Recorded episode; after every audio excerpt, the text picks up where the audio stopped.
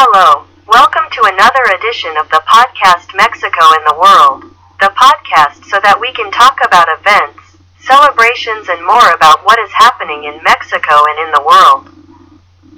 This time we are going to start with a curiosity because notice that in certain countries, such as the United States, celebrates Hamburger Day, so for all those who like this dish, take advantage and eat a delicious hamburger, of course, those who like it, and can now we are going to talk about the celebration of International Dog Day. As you know, the dog for something it is called man's best friend and well.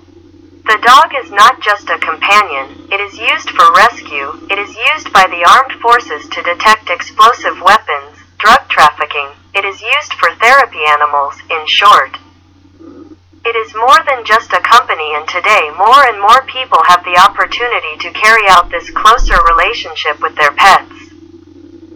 So, those who have these cute pets sell Open Dog Day, and we have another curiosity. For those who like comics, we have the International Day of Reading a Comic in Public, and well, not necessarily in public.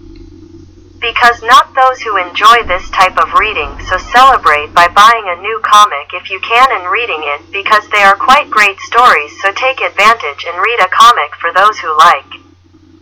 This type of reading, we have International Whale Shark Day. It is very important because it reminds us of the care we have to have with nature method with the seas that the overexploitation that the seas are suffering from climate change in you. This leads us to remember that we have to take care of these beautiful animals. Let's celebrate it thinking about the animals and their conservation.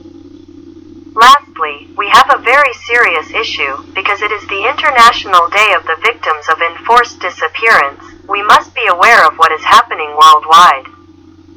Especially unfortunately in countries like Mexico, where this happens day by day, not a day goes by without us. Let's find out that there are people who have been disappeared against their will. So let's hope that this improves worldwide, that there is awareness of respect, and hopefully the governments and all those involved take action on the matter, and this improves, and we can have in the future a better world. That's all for the moment, and as always, we leave these issues for you to reflect on. Think about them, be aware, and try to have a better world.